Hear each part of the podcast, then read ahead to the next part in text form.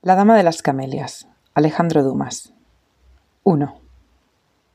A mi entender, no se pueden crear personajes sin antes haber estudiado mucho a los hombres, del mismo modo que no se puede hablar una lengua sino a condición de haberla aprendido concienzudamente.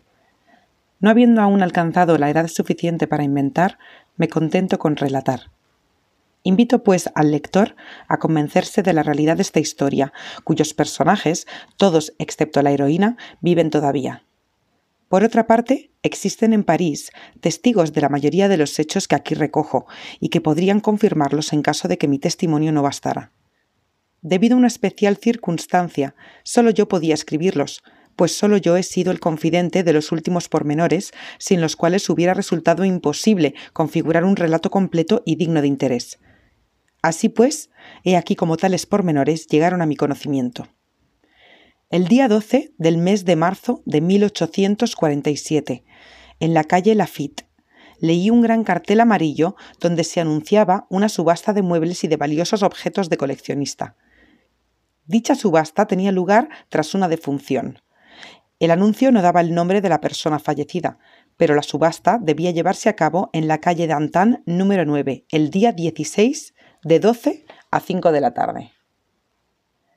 El anuncio indicaba además que los días 13 y 14 se podría visitar la casa y ver los muebles. Siempre he sido aficionado a las antigüedades. Me prometí no perder esta ocasión, sino de comprar sí al menos de ver. Al día siguiente me dirigí a la calle Dantan número 9. Era temprano y sin embargo en el piso había ya visitantes. No solo hombres, sino también mujeres que, aún ataviadas de terciopelo, envueltas en chales de cachemira y aguardadas a la entrada por elegantes coops, contemplaban con asombro, incluso con admiración, el lujo que se desplegaba ante sus ojos. Más tarde comprendí tal admiración y asombro, pues al dedicarme también yo a una atenta observación, advertí sin dificultad que me hallaba en la casa de una mantenida. Y si hay algo que las mujeres de mundo, y allí las había, desean ver, es el interior de las casas de esas mujeres, cuyos carruajes salpican los suyos a diario, que tienen como ellas y a su lado un palco en la ópera y en los italiens, y que exhiben en París la insolente opulencia de su belleza, de sus joyas y de sus escándalos. Aquella en cuya casa me hallaba había muerto. las más virtuosas mujeres podían, pues, penetrar hasta el interior de su alcoba, la muerte había purificado el aire de aquella espléndida cloaca, y además tenían la excusa, en caso de necesitarla, de que iban a una subasta sin saber a casa de quién iban. Habían leído unos anuncios, deseaban ver con detenimiento lo que los anuncios prometían y elegir de antemano, nada más sencillo, lo que no les impedía buscar, en medio de tantas maravillas, las huellas de aquella vida de cortesana respecto a la que sin duda les habían referido en tan extrañas historias.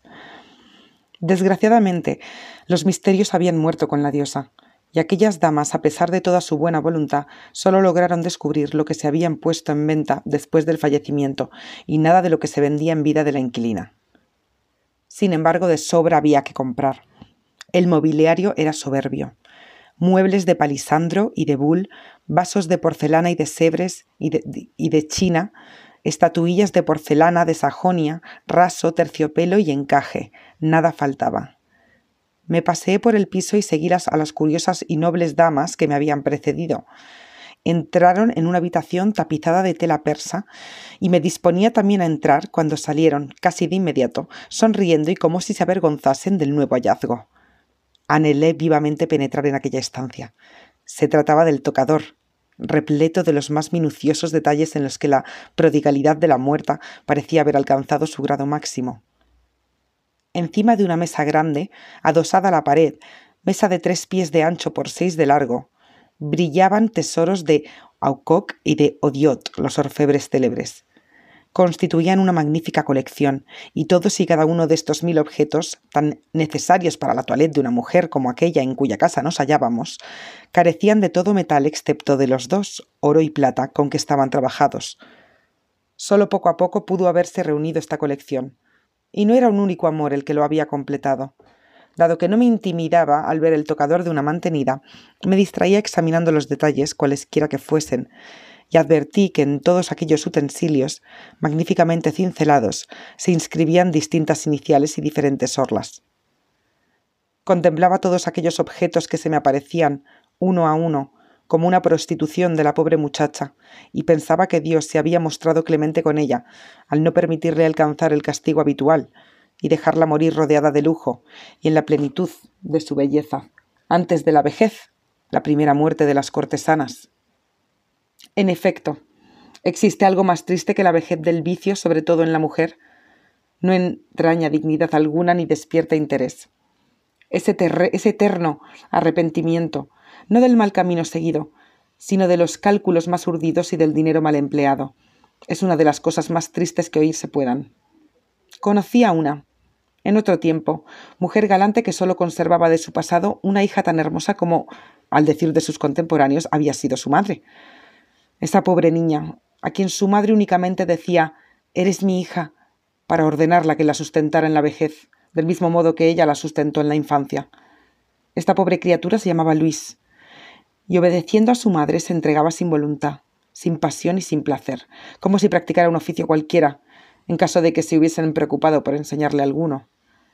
El continuo espectáculo de la disolución, una disolución precoz, alimentado por el estado continuamente enfermizo de la muchacha, anuló en ella la capacidad de discernir entre el bien y el mal, capacidad que quizás quizá Dios le había otorgado, pero que a nadie se le ocurrió desarrollar. Nunca olvidaré a esta muchacha, que paseaba por los bulevares casi todos los días a la misma hora.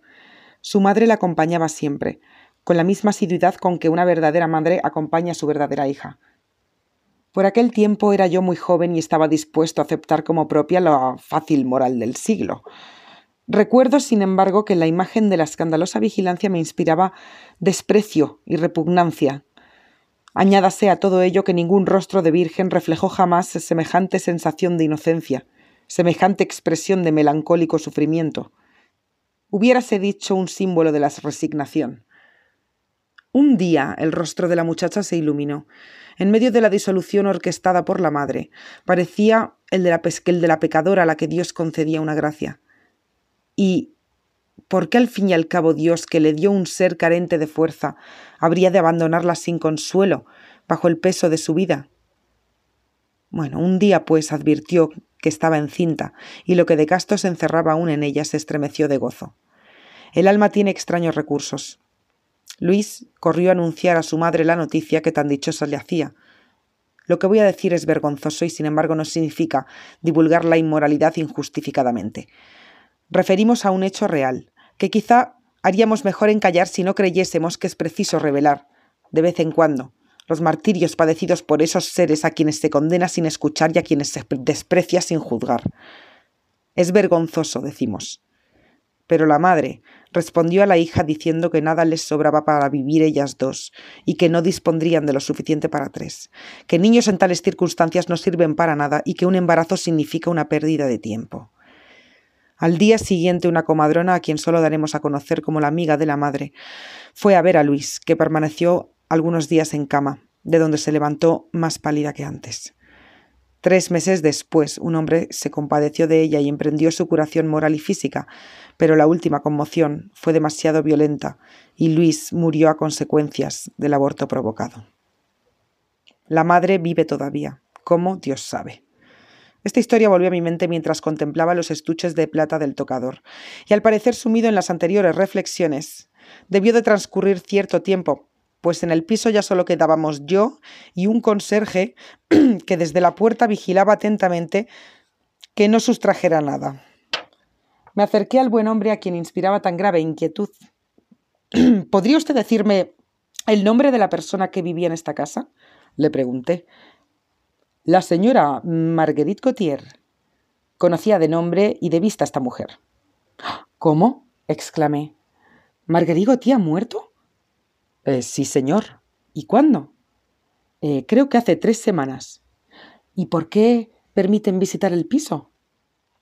Los acreedores han pensado que de este modo los precios de la subasta aumentarían. La gente puede ver de antemano el efecto de muebles y tapicerías, ¿comprende? Eso anima a comprar. ¿Tenía, duda, ¿tenía deudas?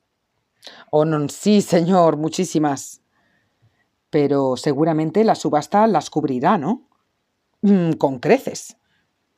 ¿A quién corresponderá el sobrante? A su familia. ¿Tenía familia? Según parece, sí. Eh, muchas gracias. El conserje, tranquilo respecto a mis intenciones, me saludó y salí. Pobre muchacha, pensaba de regreso a casa. Debió de morir muy tristemente, pues en el mundillo de gente que la rodeaba, los amigos solo existen a condición de gozar de buena salud, y no podía sino apiadarme de la suerte de Marguerite Gautier.